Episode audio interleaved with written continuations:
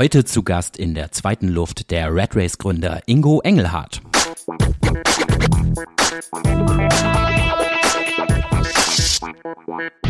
Und damit herzlich willkommen zu Ausgabe Nummer 19. Hier ist die zweite Luft, der Mopobike Podcast. 96 Hours, Fixed 42 oder Tour de France. Das sind alles Events, Bike-Events aus dem Hause Redways. Und wer oder was ist Redways? Redways ist ein Veranstalter von, na, nicht ganz so typischen Fahrrad-Events. Die Events von Redways haben selten was mit, wer ist der Schnellste, wer ist am schnellsten im Ziel oder irgendwie, wer tritt die meisten Watt zu tun. Ist natürlich auch alles nicht von Nachteil, wenn man doch ganz gut auf dem Rad unterwegs ist. Aber bei Red Race steht ganz klar das gemeinschaftliche Erlebnis im Vordergrund. Das Besondere an unserem heutigen Gast Ingo ist vielleicht auch, dass er wie nur wenige echte Leidenschaft fürs Fahrrad transportieren kann. Und dabei hat Ingo auch noch ziemlich klare und gute Meinungen. Ihr werdet es gleich selber im Podcast an der einen oder anderen Stelle echt hören können. Euch wünsche ich jetzt viel Spaß mit der heutigen Folge, dem guten Ingo. Und falls euch die Folge gefallen hat oder falls ihr vielleicht auch mal einen Vorschlag für eine Gästin, einen Gast habt, dann schickt uns jederzeit gerne auch eine Nachricht bei Instagram, denn, denn dieser Podcast lebt natürlich nur von euch. Deswegen auch an der Stelle vielleicht mal ein Dankeschön für die doch mittlerweile treue über 19 Folgen. Jetzt aber erstmal viel Spaß mit Ingo und der heutigen Folge. Yes, so die zweite Luft heute endlich mal zu Gast äh, bei Red Race, direkt in der Zentrale. Und mir gegenüber sitzt der liebe, gute Ingo, der, der Chef von dem Ganzen. Moin Ingo. Moin, moin. Ingo, vor zehn Jahren, da habt ihr ja in Münster, also glaube ich dann doch eher neun, wie du mir gerade gesagt hast, Red Race in Münster gegründet. War dir damals schon klar, was hier mal so draus werden kann? Das impliziert ja so ein kleines Kompliment äh, oder nicht, weiß ich nicht, aber, aber also dafür schon mal danke, weil was daraus geworden ist, das müssen andere beurteilen. Wir haben uns vor 2013 also dann wären das jetzt zehn Jahre äh, zusammengesetzt haben gesagt, wir wollen einfach mega coole Radsportveranstaltungen machen. Ich als Münsteraner habe halt einfach, äh, da wird man mit so einem halben Bein auf dem Rad geboren quasi. Also da hat statistisch gesehen, glaube ich, jeder zwei Räder und drei geklaut in seinem Leben. So, und das war irgendwann auch Kreislauf. Mit 15 hat man sich auch keine Räder mehr gekauft, sondern nur noch geklauft, hieß das. Und dann hat aber, wurde einem das nächste Rad dann auch wieder gekaut, geklauft. Und ähm, irgendwann hatte man dann sein eigenes äh, Rennrad, hatte ich viel später erst. Aber äh, man ist auch mit dem Münster Giro und so mit diesem ganzen Skateboard und Fahrradgehen in Münster groß geworden. Und äh, ich war dann äh, irgendwann ähm, aus der Werbung, bin ich, äh, habe ich da so eine Laufveranstaltung gegründet, Strongman Run. Und weil ich auch Laufen irgendwie cooler machen wollte, und das habe ich dann irgendwann abgegeben und dann habe hab ich meine besten elf Kumpels und Kumpelinnen zusammengerufen und gesagt, ich brauche Kohle, ich will was äh, aufbauen, das soll Red Race heißen und äh, wir lassen uns super coole Fahrradveranstaltungen machen, weil Fahrradfahren mega geil ist, aber irgendwie ähm, mega langweilig ist bei die, den Veranstaltungen, die wir kennen. Und dann haben wir uns äh, wirklich mit zwölf zusammengetan und 2014 dann die Red Race GmbH gegründet, deswegen im Februar 2024 werden es zehn Jahre und vor zehn Jahren haben wir uns zusammengesetzt und Red Race gegründet. Und damals war wirklich dann nur der Plan, Fahrradveranstaltungen cool zu machen und ein bisschen Merch zu verkaufen. Mittlerweile machen wir ja eine Messe in Berlin, äh, die Kollektiv, wir machen äh, Fahrradveranstaltungen gefühlt auf der ganzen Welt. Äh, wir, wir haben hier in Hamburg den ersten äh, Canyon Shop äh, außerhalb Koblenz. Wir ähm, haben ein eigenes Magazin, natürlich eine riesen Social Media Präsenz und äh, dann noch jetzt ganz viel mehr, wofür, wozu wir gleich kommen. Aber ähm, das war uns auf jeden Fall damals nicht bewusst, was daraus werden könnte. Jetzt hast du ja gerade schon erzählt, dass, was ihr alles so macht. Unter anderem, ihr schmeißt ja, wenn ich richtig gezählt habe, fünf Bike-Events plus eine Messe. Wie viele Tage die Woche bist du eigentlich noch hier so am Start im Store? Bin mehr zu Hause, als man denkt, weil das Social Media Game impliziert ja immer, dass man äh, nicht zu Hause ist. Wir sind wirklich sau viel unterwegs, aber ich habe das seitdem die Kinder dann auch hier in Hamburg geboren sind und auch bei uns sind natürlich äh, schon zurückgeschraubt. Also ich habe auch gerade deswegen gesagt, um die Welt, äh, weil wir haben auch in Kolumbien äh, ein Rennen oder eine äh, Tour de France heißt das ja nicht wie France, sondern wie Friends, wie Freunde Tour de France. Und äh, das ist wegen Corona eine Woche vorm äh, Lockdown oder mit dem Lockdown quasi genau abgesagt worden, 2020. Das wollen wir 2024 nachholen. Und deswegen, wir sind da schon wirklich um die ganze Welt gekommen mit dem Rad. Also das hat uns wirklich Toren und Türen und Leute bekannt gemacht und geöffnet, die es sonst nicht gegeben hätte. Und wir sind da wirklich sau viel unterwegs gewesen. Jetzt gerade waren wir in Berlin bei unserer eigenen Weltmeisterschaft. Wir waren vorher in Schweden, sind da geradelt mit irgendwie 300 Leuten, die irgendwie alle like-minded sind wie wir. Man lernt wirklich super, super coole Leute kennen und ähm, man würde ich sagen, mein Freundeskreis wurde auch einmal durchrotiert von Leuten, die Fahrrad fahren und die nicht Fahrrad fahren. Ähm, also das ist wirklich, ich bin mehr zu Hause, als man denkt, aber trotzdem viel unterwegs. Aber immer noch gerne auf dem Rad auf jeden Fall. Jetzt gehen die Komplimente gleich weiter. Man merkte von außen jetzt, mein Blick von außen ist, dass da schon extrem viel Liebe in jedem einzelnen Format steckt. In der Messe, in der Kollektiv, äh, Last Woman Standing. Nächstes Jahr habt ihr, glaube ich, ja nochmal, habt ihr, ich weiß gar nicht, habt ihr nochmal Glück, könnt ihr nochmal in den Start gehen? Das steht ja so ein bisschen auf der Kippe. Ähm, okay, heikles Thema, ich merke das schon. Aber wie, wie viel Arbeit muss man tatsächlich da reinstecken, dass man wirklich mit, sein, mit so einem Format dahin kommt, dass diese Liebe wirklich nach außen transportiert wird? Naja, also Authentizität, Authentizität. Scheißwort, ne? Ja, danke. Hilft auf jeden Fall und das kannst du dir auch nicht kaufen, anlesen oder beibringen. Also ich bin deswegen vom Laufen weggegangen und am Ende auch aus dieser Werbelandschaft in Hamburg, wo ich auch irgendwie drin war, also beruflich, zu meiner Leidenschaft. Das ist einfach Fahrradfahren an sich. Das macht mir nach wie vor bis zum jetzigen Tag immer noch unfassbar viel Spaß. Also am liebsten würde ich jetzt gerade bei dem geilen Wetter draußen mit meinen Jungs Fahrrad fahren. Ähm, und äh, wir waren jetzt gerade bei der Challenge Rot. Wir, es gab gestern, haben wir Training gehabt, da haben wir auch nochmal drüber diskutiert, weil da ist ja auch in, bei der Challenge Rot äh, für die, die es nicht kennen sollten, falls es da welche gibt, weil ich habe manchmal so das Gefühl, das ist auch ein bisschen so eine Triathlon-Welt irgendwie. Das ist jetzt nicht so Fußball-Bundesliga, wo jeder mit Bayern München irgendwie was anfangen kann. Die sind auch sehr authentisch und das ist ein Familienunternehmen. Das sind irgendwie zehn Leute, die das irgendwie auf die Beine stellen. Das ist nach 40 Sekunden auf, aus, ausverkauft und da hilft die Authentizität mega krass. Bei Ironman ist es so, das hat keiner, also irgendwann hat es auch mal einer gegründet, aber es weiß kein Mensch mehr, dann ist es zehnmal an irgendwelche Leute verkauft worden und jetzt wieder zurückgekauft und so weiter.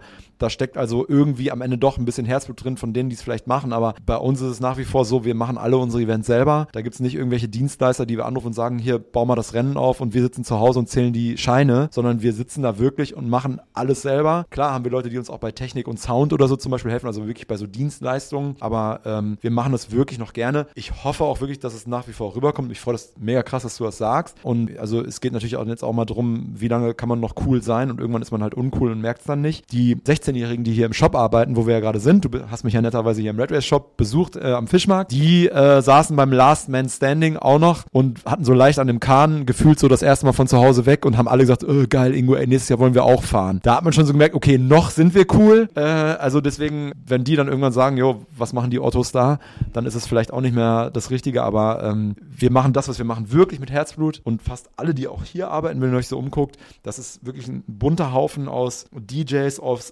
ehemaligen CEOs, Tille sehe ich da unten, die irgendwie wirklich auch mit diesem Radsport-Virus infiziert sind. Bei uns ist es nach wie vor so, das ist bei allen unser, unseren Events so. Deswegen ähm, bin ich auch manchmal noch so diese blöde Frontsau. Der Jan, der der zweite Geschäftsführer ist, der ist auch gerne im Hintergrund und der organisiert dann am Ende die ganzen Events. Aber es hilft trotzdem bei allen, dass wir wissen, was Radsport ist und wie das funktioniert. Und auch wenn wir nicht ursprünglich aus der, also wir sind nicht mit in dieser klassischen Lizenzgeschichte ähm, äh, groß geworden, sondern wir kommen eher aus dem Skateboarding. Jan war ehemaliger Basketballprofi, ich bin ehemaliger, also Musiker ist jetzt zu viel. Ich habe in, in einer, Band gespielt, zehn Jahre. Wir sind durch die Weltgeschichte getourt und äh, wir machen halt jetzt nicht mehr Hardcore-Shows, sondern Last Man Standing. Wir machen keine Punkrock-T-Shirts mehr, wir machen Fahrradtrikots, wir machen den Moshpit vom Cycling und nicht mehr vom Punkrock. Also so, das ist so unsere Herangehensweise und das versuchen wir nach wie vor. Und wenn wir irgendwann nicht mehr cool genug sind, dann müssen wir was anderes machen.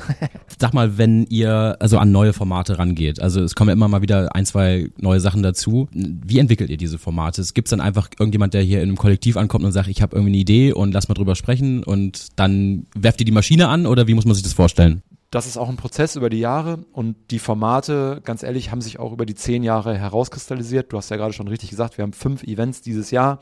An denen halten wir auch fest. Wir hatten eigentlich nur vier Events, also zwei Fixgear-Events, also ohne Bremsen, Trackbikes, Bahnräder auf der Straße. Einmal Fixed 42 in Berlin im äh, Rahmen des Velocity in Berlin das sind 8000 Menschen, die da äh, Fahrrad fahren und die geben uns quasi den Slot zwischen Jedermannrennen und Profi, damit wir 350 Verrückte auf ihren Fixie-Bikes mit einem übrigens einem Schnitt, ich glaube, die hatten einen 50er Schnitt, also es ist komplett super irre. Da ist ein Stück Autobahn drin, wo die drauf fahren. Also wir laden gerade das Video hoch, der, äh, die sind da auf der Autobahn, fahren die 65. Äh, das ist wirklich, wirklich richtig krass. Da kriegst du schmeißnasse Hände, wenn du nur das Video anguckst. Ähm, da haben wir so unsere inoffiziellen Weltmeisterschaften mit dem Bahnrad auf der Straße wo wir einfach selber gesagt haben, aus Münster, Titus Dittmann hat damals einfach Skateboard World Cup gemacht, hat gesagt, Tony Hawk, komm rüber und wir machen Weltmeisterschaften im Skateboarding. Auf einmal gab es Skateboard-Weltmeisterschaften, wo auch alle gesagt haben, hä, wieso gibt es denn jetzt Weltmeisterschaften im Skateboardfahren? Das gleiche machen wir für Fixgear, ist so ein bisschen mit dem Augenzwinkern. Und ähm, dann machen wir das Last Man Standing auf einer Kartbahn in Berlin. Haben wir also zwei Berliner Events, weil einfach in Berlin diese Fixed Gear Bahnradszene riesig ist und auch mit den Six Days eine fast 100-jährige Tradition in Berlin hat. Ähm, wir machen äh, ein äh, Format Red Race 96 Hours. Das ist ein Bikepacking- und Gravel-Event. Das ist jedes Jahr in einem anderen Land. Und du hast immer 96 Stunden, um von A nach B zu kommen. Das war letztes Jahr Ljubljana nach äh, Innsbruck. Jetzt war es von äh, Göteborg nach Malmö. Und nächstes Jahr, ich nehme gerne Vorschläge entgegen. Wo das nächste Jahr ist, das überlegen wir uns gerade. Und ähm, für, dann haben wir noch die Tour de France, die ist immer in den Dolomiten. Da haben wir einfach auch über Red Race unfassbar nette Italiener kennengelernt, die uns lieben, wir lieben die. Jan kriegt ja immer die Bürgermeisterschärpe von Feltre für fünf Tage und da dürfen wir uns da benehmen wie eine offene Hose und die finden das aber auch geil. Die benehmen sich sogar immer krasser als wir. Also die Italiener sind auch ja komplett Radsport verrückt. Äh, die Tour de France äh, soll es dann nächstes Jahr auch in Kolumbien geben wieder. Das ist das Event, was wegen Corona nochmal verschoben werden sollte. Ansonsten ist die Tour de France immer in Italien. Und jetzt kommen wir zu deiner Frage. Das Red Race 120 im Allgäu, was wir gemacht haben, das war wirklich der Klassiker. Wir kriegen wirklich, wie neue Formate entwickelt werden. Wir sind eigentlich durch mit Formaten.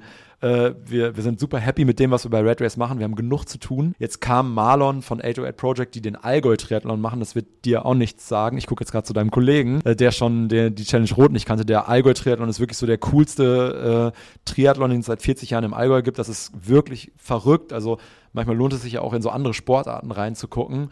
Und der Triathlon, den die machen, ist eigentlich mit Herzblut von A bis Z gemacht. Und da stehen untausende Menschen an der Straße und an, äh, am Wasser. Und äh, das ist wirklich von der Stimmung super, super geil. Und die sind auf uns zugegangen und gesagt, wir haben hier 120 Kilometer abgesperrte Straße, wollen wir nicht ein Event zusammen machen? Da haben wir gesagt, nee, wollen wir nicht, wir sind durch, äh, wir haben genug Formate. Dann hat uns das aber nicht losgelassen, weil Red hatte bis dato kein Straßenrennen. Und dann haben wir gesagt, wir machen das als Mannschaftsteam-Event. Äh, äh, das heißt, nur äh, wir drei könnten uns anmelden. Du brauchst drei Leute mindestens, nur die dritte Zeit zählt. Wir müssen also den dritten ins Ziel bringen. Und am Tag vorher gibt es einen Prolog, ein Zeitfahren, also wie so ein Profirennen, äh, so ein ganzes Wochenende Wochenende und aber gemischt mit Red Race Punkrock. Wir wollen auch noch ein Wacken-Festival draus machen. Also Freitag Anreise, Zeltplatz, äh, Musik, DJ, Festivalgelände mit, äh, wo dann irgendwie eine Messe ist und wo dann irgendwie auch, äh, also dann noch ein Tätowierer rumsitzt und also man wirklich da einfach ein riesen Event hat, wo die Leute vier Tage dann irgendwie einfach Radsport feiern können. Und das haben wir dann dazu genommen und so haben wir das Format entwickelt. Und das hat jetzt dann auch im ersten Jahr mussten wir bei 2000 äh, Teilnehmern zumachen. Wir wollten ja auch erstmal gucken, passen die überhaupt alle auf die Straße? Und für nächstes Jahr äh, haben wir schon nochmal Großes damit vor, aber man merkt, dass das, da waren wir jetzt im ersten Jahr schon fast größer als rund um Köln und die gibt es seit fast 100 Jahren. Also ähm, da scheint doch irgendwo, vielleicht treffen wir manchmal den Nerv. Also so werden neue Formate entwickelt und eigentlich sind wir durch, weil wir kriegen jede Woche Anfragen, könnt ihr nicht hier ein Rennen im Parkhaus machen und könnt ihr nicht da und wir sagen einfach immer, ey, macht's einfach selber, wir supporten euch super gerne, aber Red Race ist happy mit dem, was wir gerade machen. Wie international seid ihr eigentlich aufgestellt? Du hast ja schon gesagt, dieses Jahr, nächstes Jahr geht es nach Kolumbien zur Tour de France, aber auch sonst bei den Events, die hier in Deutschland stattfinden, ist ja schon viel internationales Publikum auch dabei, oder? Ja, also grob ist es eigentlich immer Minimum 30 Prozent kommt aus dem Ausland. Äh, beim Red Race 120 ist es dann wirklich dann 30 Prozent, 600 von 2000 kommen aus dem Ausland. Beim Fix 42 jetzt äh, in Berlin, das ist dann wirklich 60, 70 Prozent fast, weil die Leute dann wirklich von überall herkommen. Ein schönes Kompliment war am Wochenende auch nochmal, yo, wir kommen halt dann auch immer aus Amerika, also waren jetzt aus Brooklyn, Team da aus Kanada, aus ganz Europa, wirklich, die, die sagen dann immer, ja, wir kommen halt, weil ihr die geilsten Events macht. Das ist das größte Kompliment, was man uns machen kann. Und wir sagen eigentlich auch immer, scheiß auf die Zuschauer, scheiß auf Social Media. Wenn wir das für den einzelnen Fahrer geil machen, dann werden die auch wiederkommen. Und das ist nach wie vor unser Anspruch an die Events, dass wir es nicht irgendwem recht machen, sondern dass wir einmal durchdenken, wenn du jetzt beim Red Race 120 startest, ähm, wie ist das für dich, wenn du von Freitagabend dahin kommst oder Donnerstag bis Sonntag? Wie wird das für dich geil? Warst du zufällig da oder? Okay, dann vielleicht nächstes Jahr. Es muss so sein, dass du da wegfährst und sagst, ey, das war so geil, das habe ich noch nicht erlebt. Und die Videos vom Last Man Standing in Berlin kennst du vielleicht. Also warst du mal da in der Halle? Ich war mal da und aber was ich jedes Jahr wieder geil finde, ist Shoutout an euren, an euren Drohnenpiloten. Ja. Und wie fandest du das Last Man Standing in Berlin? Also ich muss da eine Formulierung von dir klauen. Das war eigentlich, äh, genau wie du gesagt hast, man geht halt aus der Halle raus und du hast wirklich immer wieder, du, du hast halt nie wirklich, es ist nie langweilig. So, wenn ich jetzt, keine Ahnung, also ja, ich bin auf Fußball interessiert, aber irgendwie jetzt kein Club von hier, aber wenn man doch mal sich irgendwie eins dieser Fußballstadien verirrt, da kannst du halt auch echt 90 Minuten echt lange Langeweile, pure Langeweile verspüren und das halt habe ich da gar nicht gehabt. Das war so ein bisschen, ich weiß, das ist auch so ein bisschen euer Ansatz bei, bei allen Sachen, die ihr so habt, aber das tatsächlich wirklich, nee, komplett gar nicht. Ist halt komplett actiongeladen, ist halt komplett, ja klar, man feiert auch die Stürze, die da stattfinden. Ich habe tatsächlich auch, ähm, du hast in einem anderen Podcast vom verrückten Brasilianer gesprochen. Den, den habe ich auch gesehen. den habe ich auch wahrgenommen. Also, ich war dieses Jahr da. Ja, und es war wirklich so, ah, also, ja, deswegen, deswegen war es mir auch ein großes Anliegen, einmal bei euch hier vorbeizukommen und dass wir einfach auch mal irgendwie mehr, mehr von euch hören. Also, das Last Man Standing ist wirklich ein herrliches Beispiel, weil ähm, das haben wir 2014 als unser allererstes Event gemacht. Das müsst ihr euch so vorstellen. Da fahren 128 Fahrer und dann auch innen äh, beim Frauenrennen, beim Last Woman Standing. Das ist wie so ein Turniersystem aufgebaut, wie so beim Tennis. Du hast 128 Leute, das haben wir auch entwickelt, dieses System, weil wir einfach gedacht haben, okay, ein Radrennen ist halt mega langweilig. Die Tour de France, ganz ehrlich, da war die vierte Etappe oder so, gestern, vorgestern, die lief und dann war auch bei der ARD, haben die dann in der Zusammenfassung gesagt, ja, war heute ziemlich gemächtig, die sind einen 30er Schnitt gefahren. Die haben sich einfach geeinigt im Peloton, heute wird gechillt. Ich meine, wer guckt bitte 30, äh, 30 kmh Fahrradfahren beim Fahrradfahren zu? Das war super langweilig. Das ist wie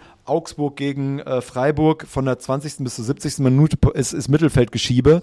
Das kannst du keinem anbieten und auch das, das ist auch super langweilig. Ich bin, ich bin Schalke-Fan äh, und äh, also dann Herz. Jetzt haben wir, jetzt haben wir aber ein Problem. Ja, das ist mir wirklich sowas von scheißegal, wer welchen Verein gut findet. Aber so, also da war einfach, du gehst ins Stadion und da ist Minimum 80 Minuten Langeweile, weil da passiert einfach nichts. Und generell jeder Sport, Basketball ist ein bisschen anders, finde ich, weil da geht es immer und her, aber fast jeder Sport, finde ich, ist im Fernsehen eigentlich unwatchable, außer du bist persönlich beteiligt über äh, irgendeine Wette, die du gerade gemacht hast, oder du bist irgendwie persönlich beteiligt, weil du Fan bist, weil du irgendwie, äh, äh, irgendwie persönlich jemanden da kennst oder so. Aber ansonsten ist ja eigentlich fast jeder Sport super langweilig zu gucken. Und die heran und auch unser Sport, Fahrrad, ist ja das beste Beispiel. Langweiliger geht's nicht. Der Trick, den die machen, ist schnell fahren. Das sieht auch im Fernsehen sogar langweilig aus. Also wenn die 100 km/h den Berg runterfahren, du siehst nicht, ob es 100 ist oder 50. Das ist egal. Für die ist es lebensgefährlich und man sieht das so ein bisschen in dieser Netflix äh, Tour de France Doku. Kleiner Tipp, ich finde die ist super krass gemacht. Ähm, da sieht man so ein bisschen, äh, kriegt man auch Schweißen der Hände, wie scary das ist. Aber trotzdem, es ist und bleibt Fahrradfahren und es ist einfach stinke langweilig.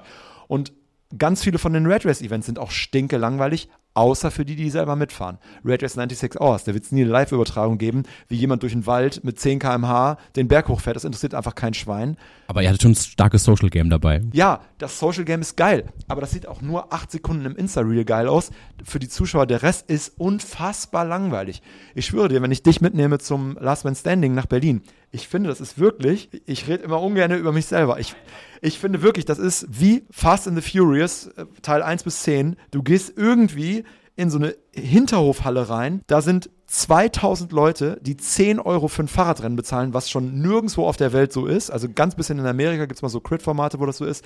Aber du bezahlst 10 Euro Eintritt für ein Fahrradrennen, was schon irre ist. Und das, die Veranstaltung ist im Vorfeld ausverkauft gewesen. Für ein Fahrradrennen. Dann gehst du da rein und in der Halle sind ja diese Heats, also von 128 machen wir am Ende ein Last Man Standing, ein Last, eine Last Woman Standing. Nur eine und einer bleibt über. Und diese Heats aus acht werden immer vier gemacht und dann kommen die immer jeweils eine Runde im Turniersystem, im Turnierbaum weiter. Das heißt, es zählt nur den letzten. Den ersten interessiert die Zuschauer überhaupt nicht. Die jubeln den letzten an, dass der noch irgendwie durchkommt. Und dann gehst du dir mal ein Bier holen dann, und dann hast du aber direkt wieder das nächste Heat. Dann interessiert dich da der Fahrer nicht und im nächsten Heat. Also dann sind die Stürze, die sind halt nicht so schlimm, aber spektakulär, wenn die Leute da über die Banden fliegen. Und du hast es gerade eingangs gesagt, ja, es ist ein Wunderpunkt, diese scheiß Halle da in Berlin, äh, äh, Marzahn, äh, äh, Hohenschönhausen, die soll abgerissen werden, weil wie alles ist das natürlich ein Investorobjekt, wo irgendeine Amazon, was weiß ich, Kackhalle da rein soll. Ja, gut, wir bestellen da ja auch und du auch wahrscheinlich, aber brauchen ist so, wir hoffen, dass es zumindest noch ein Jahr und sonst überlegen wir gerade, wo können wir in Berlin hingehen. Wir könnten nach ganz Europa mit dem Format hingehen, da würden alle Fahrer folgen, aber wir hatten jetzt letzte Woche noch einen Call mit Sao Paulo und Manhattan, aber mach das mal in Manhattan, mach das mal in Brooklyn, mach das mal in Sao Paulo. Äh, wir wollen jetzt auch immer nicht durchdrehen. Wir finden Berlin schon ganz gut. Die sprechen da unsere Sprache und äh, wir deren. Ja, also deswegen, äh, das war unser Ansatz, dass wir auch Formate machen, die wirklich auch für Zuschauer dann am Ende dann auch geil sind, weil der Fahrer beim Last Man Standing, wenn er nach, das ist ja, die kommen da ja aus Brasilien, ja, und fahren eine Runde und einer von den Fahrern von denen war nach, ich glaube, die eine, nach jeder zweiten Runde wird der letzte rausgeschmissen. Du fährst eine Minute 20, dann war der raus. Das heißt, er kommt aus Brasilien, dahin geflogen, was weiß ich, einen Tag, zwei Tage Reisezeit. Der ist nach einer Minute Minute 20 raus aus dem Game. Ja, sagt er einfach scheiß drauf, ich gehe einfach jetzt feiern. Der Verrückte, von dem wir gerade gesprochen haben, der war halt einfach sauer, weil der das Ganze, der war dann hinterher, glaube ich, ein bisschen besoffen und hat nicht so ganz verstanden, warum einer seiner Fahrer wieder starten musste. Aber gut. Ja. Andere Geschichte, anderer Podcast. Sag mal, aber trotzdem äh, die Frage, glaube ich, sich viele stellen, also inklusive mir selber, ein gewisses Leistungsniveau brauche ich ja schon, um bei euren Events mit dabei zu sein. Ich muss schon irgendwie, ich sag mal, jetzt ambitionierter Hobbysportler sein, oder? Dass ich jetzt bei euch irgendwie am Start sein kann. Gar nicht. Gar nicht, okay. Gar nicht. Das denken viele, wenn du Bock auf Fahrradfahren hast, melde dich einfach egal bei welchem Format an.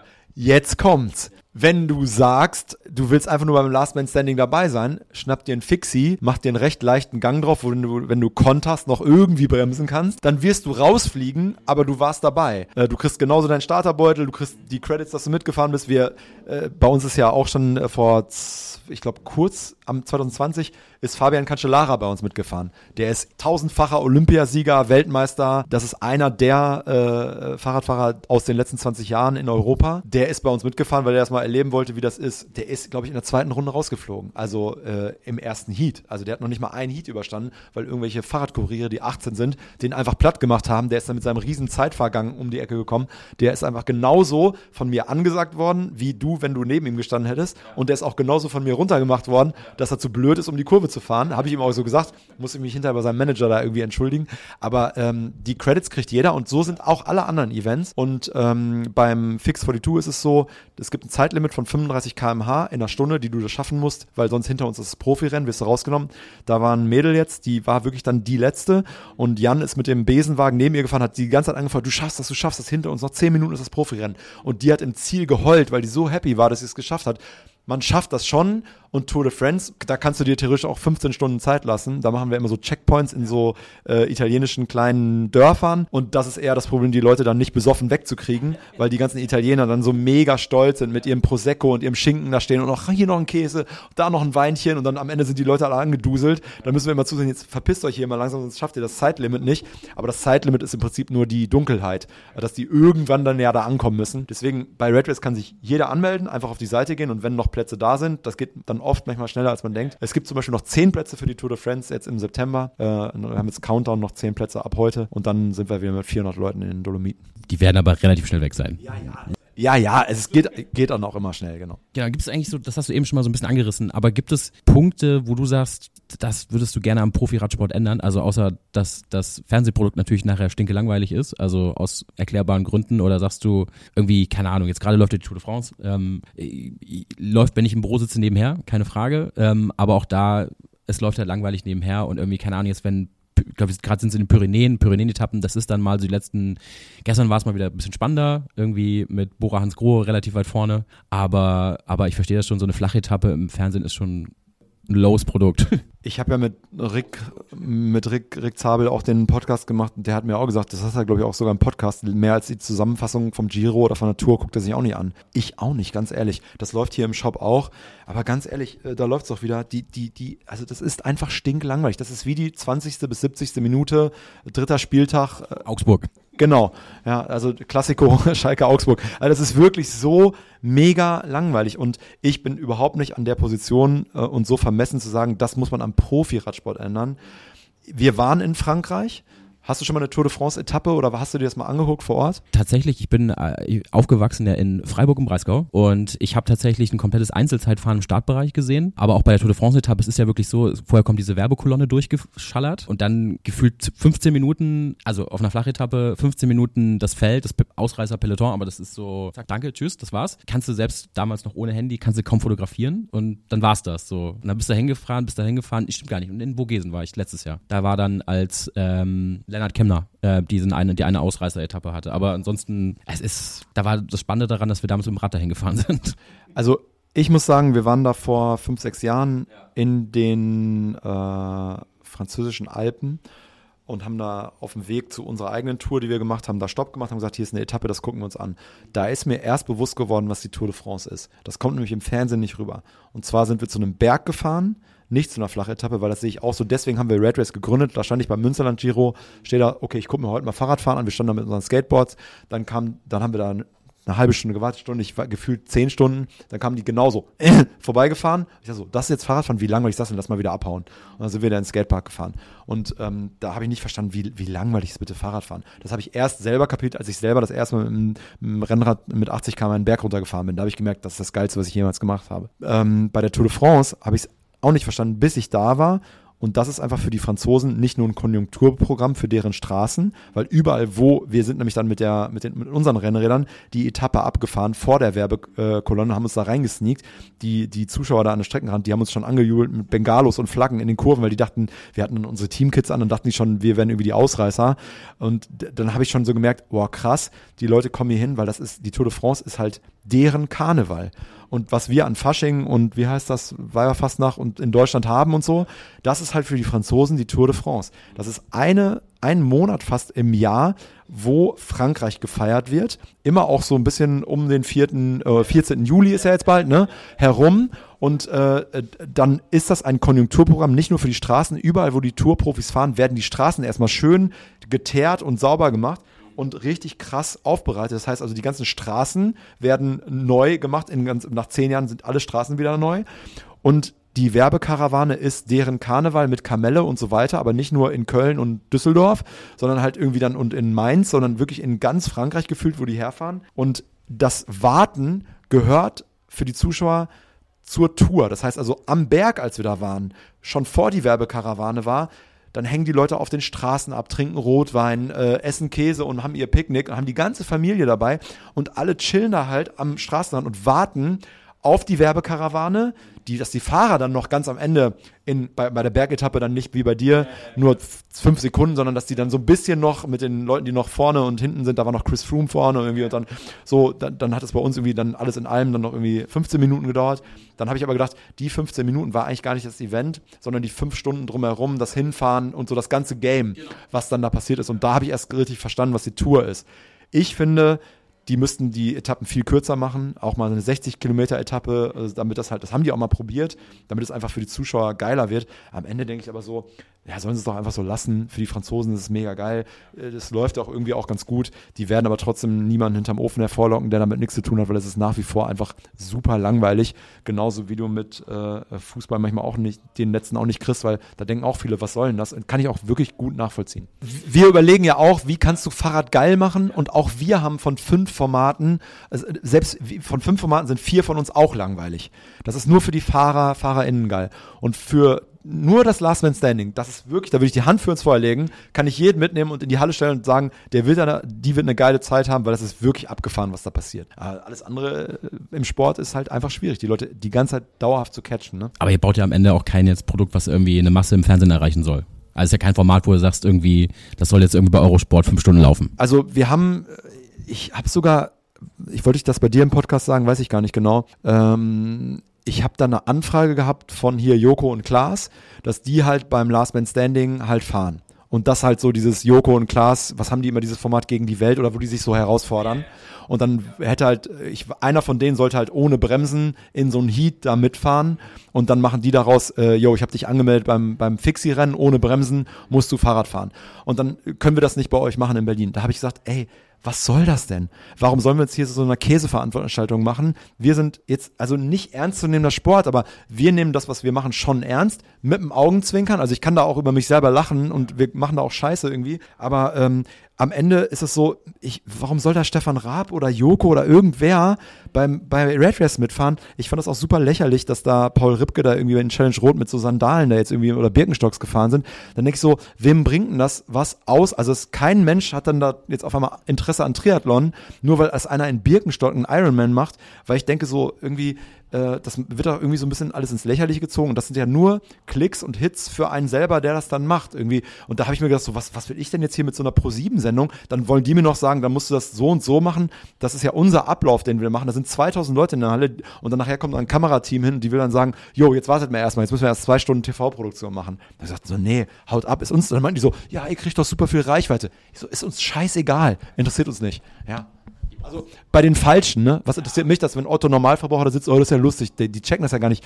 Du siehst ja nicht, wenn einer ohne Bremsen fährt. Siehst du ja nicht. Nee, also das kann ich, die Entscheidung kann ich total nachvollziehen. Oh Mann, aber sag mal ein anderes Thema. Wie stehst du eigentlich so in der heutigen Zeit, weil das hatte ich letztens mit einem mit einem Kumpel auch auf dem Rad besprochen. Wie stehst du zu Radvereinen in der heutigen Zeit? Weil man sieht ja schon so, Radvereine werden ja immer irgendwie immer uncooler, wenn immer, der Zulauf ist da doch immer weniger. Ähm, und heute, keine Ahnung, also der, flucht dann so ein bisschen, ja, alle mit ihren Community Rides, aber ich habe auch gesagt, so du, diese Vereinsmeierei irgendwie, dann hast du irgendwie zwei alte Herren, die sich nicht einig werden, die nicht von ihren Posten abgehen, die nichts Neues machen wollen. Und da hast du dann schon echt, echt Themen und da hat halt heute gefühlt, meine Meinung, keiner mehr Bock drauf. Wir haben das versucht schon durchzu äh, diskutieren im Plattfuß-Podcast letztens. Das, was du mit dem Podcast machst, das, was ich mit Red Race mache, das, was ganz viele Leute machen, die nicht im Verein sind, die Gravel-Events machen, weil Gravel, Gravel musst du keine Straßen sperren, fährst einfach illegal durch den Wald, musst keine Fußgänger belästigen, aber da kannst du im Prinzip von jetzt auf gleich ein Gravel-Event machen. Das, was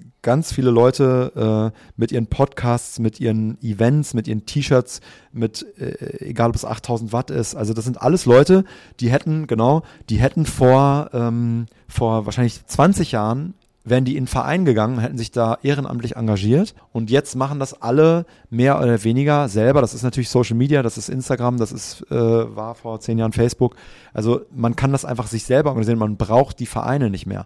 Das ist für mich immer noch ein Riesenthema. Ich liebe Vereine. Ich bin selber Mitglied im St. Pauli Radsport. Nicht nur deswegen, also ich fahre nie mit denen, aber äh, ich gehe halt gerne auf die Bahn in Stellingen und dann denke ich so, yo, die 30 Euro sind für mich dann halt mein Beitrag, dass ich auch die Bahn benutzen darf in Stellingen.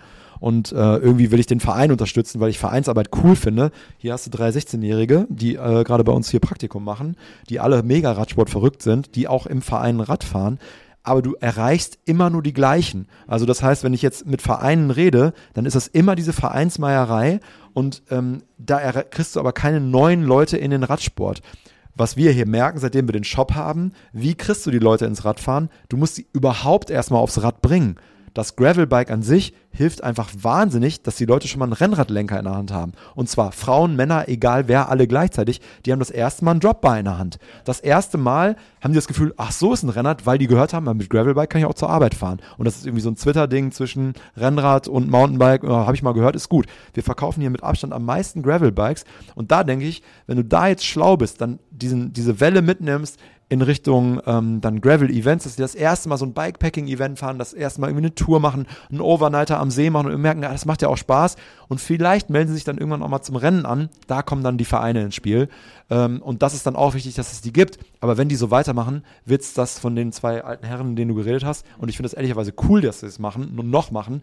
Bei mir im Verein, ich bin beim Tri Michels, ach, bin ich auch noch Mitglied in Hamburg, weil Fritz und ich, ein Kumpel von mir, wir schwimmen da immer und äh, wir nutzen halt die Schwimmzeiten. Deswegen sind wir da auch Mitglied. Äh, aber dieser, dieser Verein ist halt auch äh, ja, von vor 30 Jahren. Und die, die das machen, sind cool und die sind mega engagiert, aber das hat einfach, das ist einfach überholt. Und die Rennen, die es überhaupt noch in Deutschland gibt, die Fahrradrennen, die ja von den Vereinen zum großen Teil organisiert werden, zu 99 Prozent, das ist halt alles Jan Ulrich 1996, 97, als der die Tour gewonnen hat und da dieser große Hype war, sind diese ganzen Nachkriterien entstanden. Auf einmal war eine riesen Szene an Radsport-Events und das ist aber 30 Jahre her, mein lieber Freund. Und das ist aber seit 30 Jahren wird das so gemacht. Und wir standen vor zwei Jahren bei irgendeinem Crossrennen in, in, im Wald und da hat mir so ein 80-Jähriger erzählt, ja, äh, Herr Engelhardt, ihr standen vor 20 Jahren, standen hier 400 Leute im Wald. Wir standen da mit zwölf Startern. Und ganz viele Rennen müssen dann mittlerweile abge abgesagt werden, weil es halt einfach nicht mehr diesen Boom gibt und du kriegst die Leute nicht ins Radfahren, weil es Rennen gibt, sondern du musst denen erstmal zeigen, wie geil ist eigentlich Radfahren. Und das ist unsere Aufgabe, überhaupt erstmal Leute dazu zu bringen. Und im Allgäu haben wir so eine Umfrage gestartet äh, beim Red Race 120. Wer von euch ist überhaupt bei diesem riesen Riders Briefing? Wer ist von euch überhaupt jemals ein Radrennen gefahren? Nur die Hälfte hat aus, aufgezeigt. Und wer hat das, wer fährt das erste Mal? Und die Hälfte, wenn nicht sogar ein bisschen mehr Arme gehen hoch. Das war für uns mega geil, weil die haben dann gemerkt, oh, mega nice. Und vielleicht machen die dann auch mal ein Rennen. Aber nur durch diese Vereinsarbeit von vor 30 Jahren, und das ist nicht negativ gemeint, sondern äh, das hat sich jetzt einfach geändert, dass halt einfach Social Media, Influencer, äh, Podcasts, äh, alle möglichen Leute, die was mit dem Radsport machen, die machen das halt nicht mehr in Vereinen organisiert, sondern die machen es einfach selber. Und das ist irgendwie eine Entwicklung, die wurde so ein bisschen verschlafen auf Vereinsseite. Du hast ja schon mal eben den Store angesprochen. Seit wann gibt es eigentlich den Store genau? Und was war für euch so der ausschlaggebende Punkt, irgendwann mal diesen Store zu gründen? Also äh, wir sagen Red Race Shop, ähm, aber Store könnte man theoretisch sagen, nur Shop passt ins Logo, deswegen Red Race, da passt Shop, äh, hat auch vier Buchstaben, passt gut ins Logo. Und, ähm, das war auch nicht unser Ziel, als wir Red Race gemacht haben, dass wir einen äh, Red Race Shop aufmachen. W womit überhaupt? Also nur, dass wir, wir, wir machen auch nach wie vor immer nur limitierte Auflagen von T-Shirts, weil wir sagen, lieber weniger, dann laufen weniger Idioten mit dem T-Shirt rum. Ähm, und äh, beim, bei uns ist es dann doch so gewesen, dass wir 2015 dann von Canyon supported wurden und Canyon uns Bikes gegeben hat und gesagt hat, das ist cool, was ihr macht. Wir unterstützen euch mit ein bisschen Kohle und hier habt ihr Räder, damit ihr als Team fahrt. Das Team nennen wir Red Pack. Pack passt auch unten gut in, die, in das Logo rein. Deswegen hieß, heißt unser Team Red Pack. Und seitdem sprechen uns gefühlt hunderte, tausende Leute an, äh, wo kann man eigentlich Canyon kaufen? Da haben wir gesagt, geh ins Internet. Ja, kann ich mal fahren und irgendwann hatten wir keinen Bock mehr, dass die Leute immer auf unseren eigenen privaten Fahrrädern Testfahrten machen und den Sattel hoch und runter schrauben muss. Und dann haben wir irgendwann gesagt, während Corona sogar, äh, wir brauchen ein neues Büro, weil wir wurden, sind da rausgeflogen. Wir hatten nur so zwei Leute, ähm, Jonas, Amelie und ich und Ronny und saßen hier in der Hafen City in so einem Mini, Mini-Raum und haben gesagt, wir brauchen ein neues Büro. Und meine Freundin hat dann wirklich durch Zufall diesen Laden hier gefunden am Fischmarkt und der war halt komplett runtergerockt. Hier war halt aus den 90ern noch so ein bisschen Gastronomie und so äh, Überbleibsel. Die haben das hier komplett schön gemacht, aber alles, wo wir jetzt sitzen, diese Etage gab es auch nicht. Wir haben alles mit Hand selber gemacht und haben dann einfach gesagt, ey, wenn wir jetzt die Chance haben, wir brauchen doch eigentlich gar nicht so ein großes Büro, komm, wir machen jetzt einfach einen Canyon-Shop. Und das Prinzip ist nach wie vor gleich. Also du, wenn du jetzt, du wirst hier beraten, du kannst Testfahrten machen, dann nicht mehr mit den Teambikes, sondern wir haben auch offizielle Testbikes. Und dann kannst du es auch bei Canyon auf der Seite bestellen. Und so ist dieses Konzept entwickelt worden. Das wäre jetzt ein komplett eigener Podcast, den das System quasi zu, zu beschreiben. Aber das ist quasi auch wie bei Red Race so ein bisschen im Huckepack, im Vorbeigehen durch Zufall mit entstanden. Und ähm, haben jetzt schon mehrere tausend Leute hier auf Canyons gebracht. Also das System scheint zu funktionieren. Da ist immer super voll da unten. Und ähm, ja, wir versuchen, das war so mein Ansatz, wenn ich einen Radladen machen will, dann soll der aber so sein, dass man nicht angemacht wird, nur weil man irgendwie nach einer Kette fragt oder nach einem Schlauch, weil ich bin mal in einen Fahrradladen gegangen, als ich noch keine Ahnung hatte und gesagt, ich hätte gerne einen Schlauch für mein Fahrrad, das ist halt platt. Was hast du für ein Fahrrad? Boah, keine Ahnung. Äh, was für eine Ventillänge? Boah, keine Ahnung. Äh, dick oder dünn? Oh, keine Ahnung. Oh, was, hast, was bist denn du für einer? Ich dachte so, boah, Alter, gib mir einfach einen Schlauch. So, und wenn hier behandeln wir jeden gleich, egal ob E-Bike, egal ob Rennrad und das versuchen wir so ein bisschen mit dem Shop. Wenn ich so als, als Marke, ich, ich habe gesehen, ihr habt gerade, äh, was mich sehr gefreut hat, äh, ihr habt gerade Bonk aufgenommen. Ihr habt Bonk aufgenommen ins Sortiment, ein paar, mit ein paar Shirts zumindest.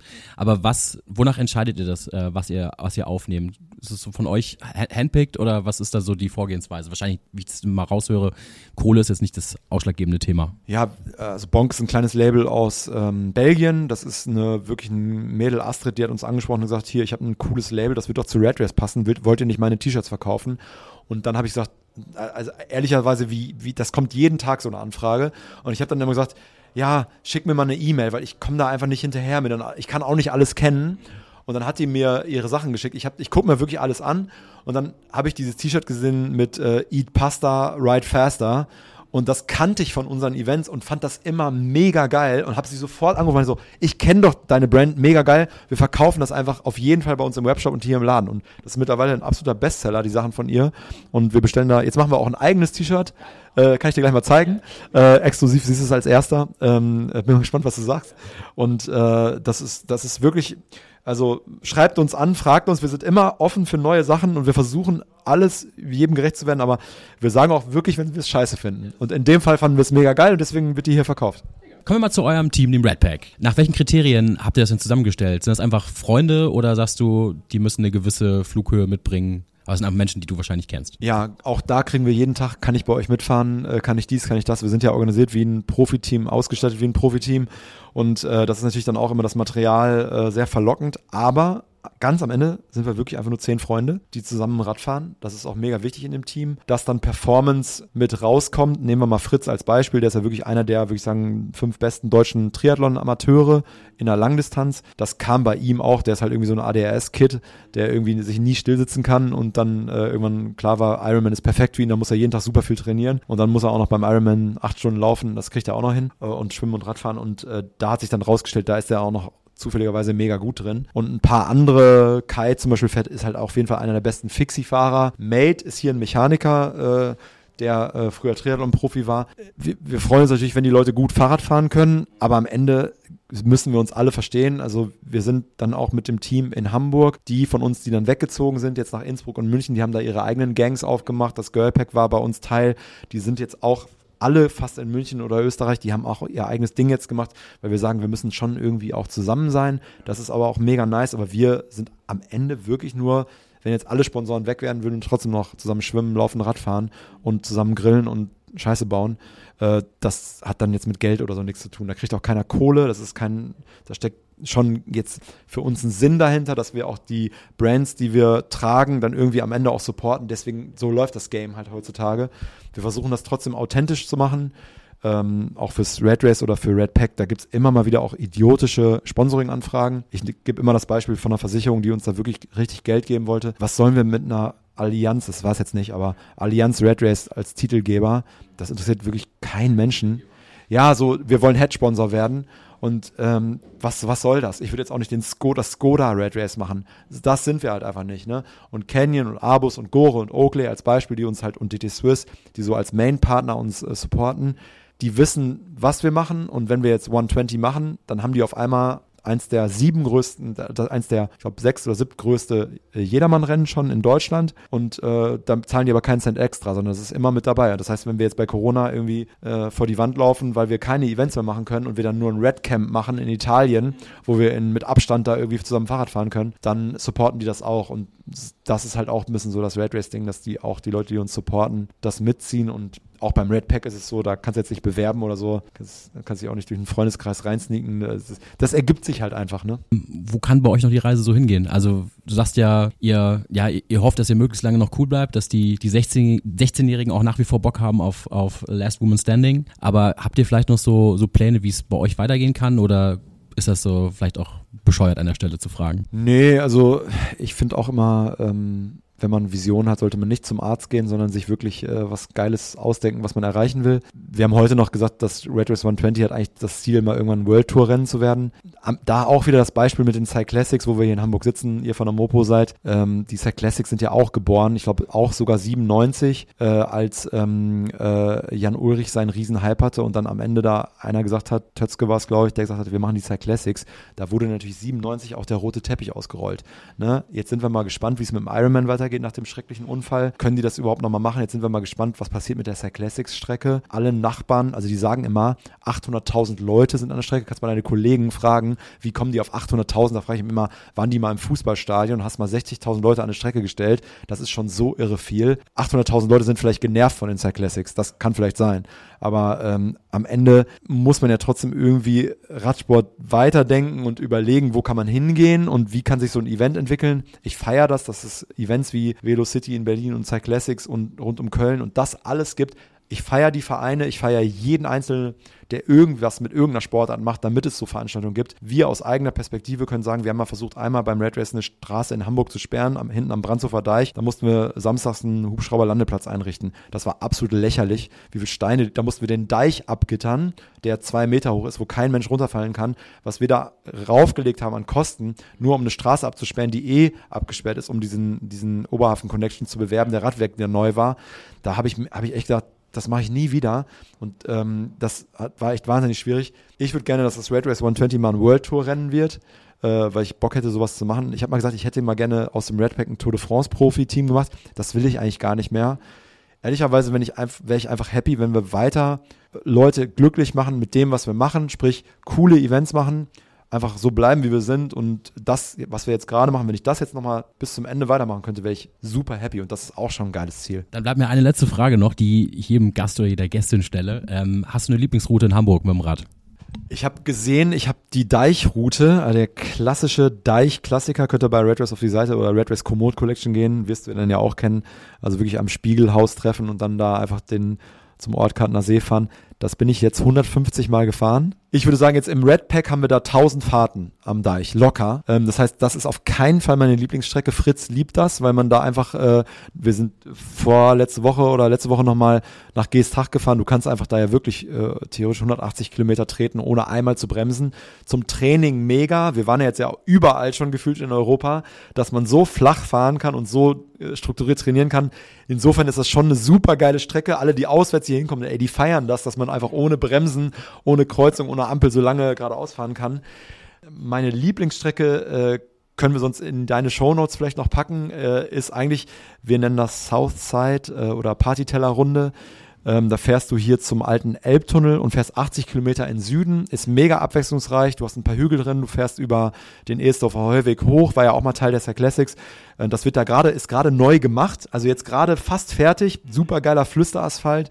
Du fährst dann äh, beim Tierpark vorbei. Also das ist richtig schön, richtig geil. Die machen da gerade alles neu, sind 80 Kilometer. Das ist eigentlich meine Lieblingsstrecke in Hamburg, weil du so viel Abwechslung drin hast und nicht diesen, du bist dann im Süden von Hamburg. Es ist eigentlich gar nicht Hamburg, schon fast Schleswig-Holstein, aber es ist eigentlich meine Lieblingsroute und dann wieder durch den alten Elbtunnel zurück. Und hier in Hamburg ist es immer drei Grad wärmer, als wenn du auf der anderen Seite eingestiegen bist. Das ist eigentlich so meine Lieblingsroute und äh, zeige ich auch allen Touris, mit denen ich Fahrrad fahre. Ingo, vielen, vielen Dank. Super gerne. Vielen Dank für die Einladung.